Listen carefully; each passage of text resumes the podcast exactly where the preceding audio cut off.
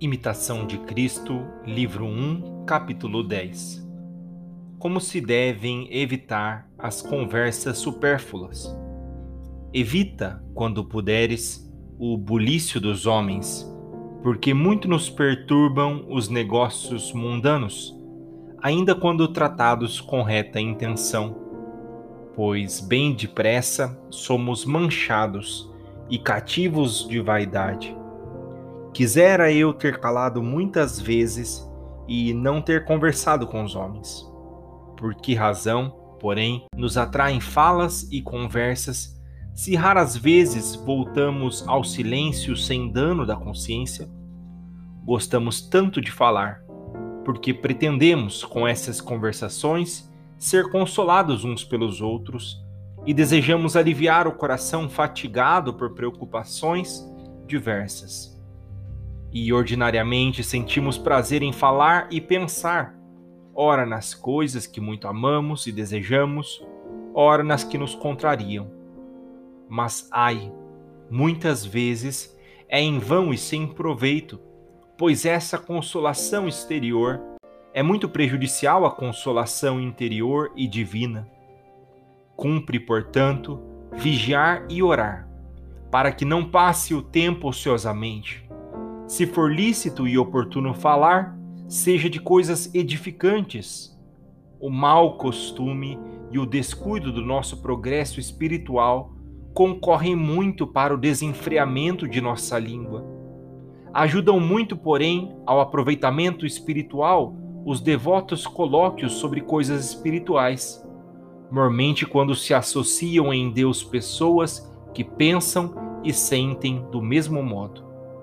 Amado Mestre, que perigo para nosso progresso espiritual é não sabermos frear a nossa língua. Que perigo para a nossa vida de santidade é gastar o nosso tempo julgando, falando de coisas não convenientes, gastando a nossa energia com observações, com pensamentos e coisas que não levam a nada.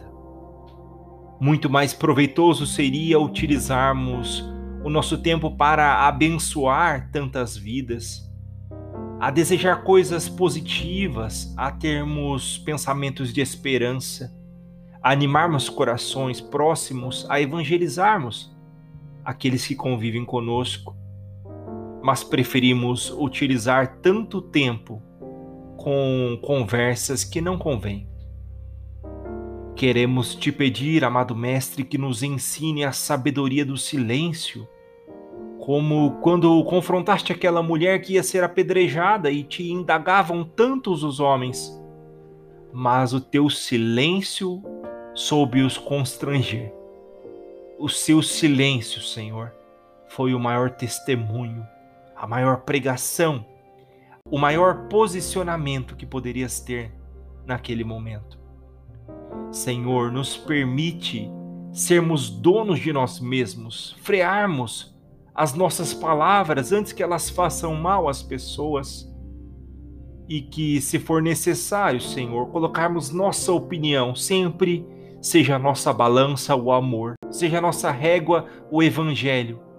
Que aprendamos de Ti, Senhor, que te imitemos manso e humilde de coração, a verdadeira mansidão, a verdadeira humildade e o verdadeiro amor, disposto a doar-se até o fim. Pai nosso, que estais nos céus, santificado seja o vosso nome, venha a nós o vosso reino, seja feita a vossa vontade, assim na terra como no céu. O pão nosso de cada dia nos dai hoje Perdoai as nossas ofensas, assim como nós perdoamos a quem nos tenha ofendido. E não nos deixeis cair em tentação, mas livrai-nos do mal. Amém.